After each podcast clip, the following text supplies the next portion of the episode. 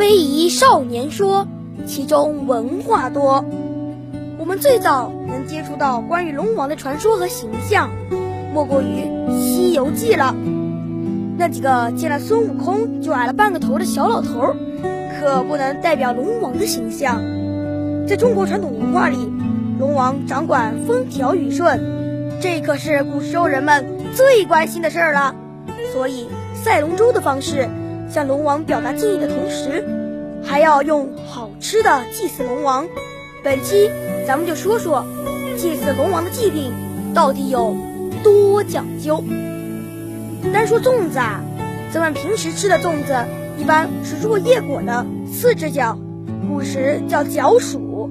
这种粽子不能祭祀给龙王，龙王吃的可不能跟咱们一样，得是那种上面一只尖角。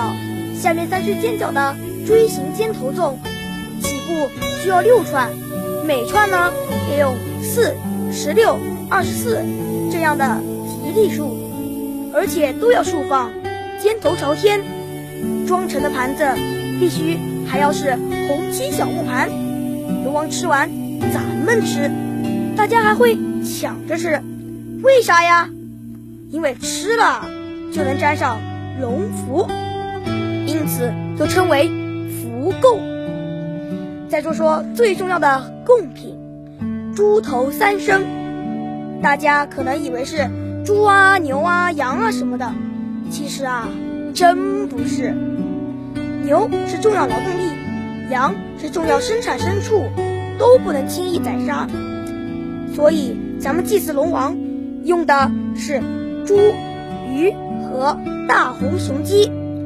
这大红雄鸡的尾巴还必须有三根又粗又长的羽毛，您看看多讲究呀！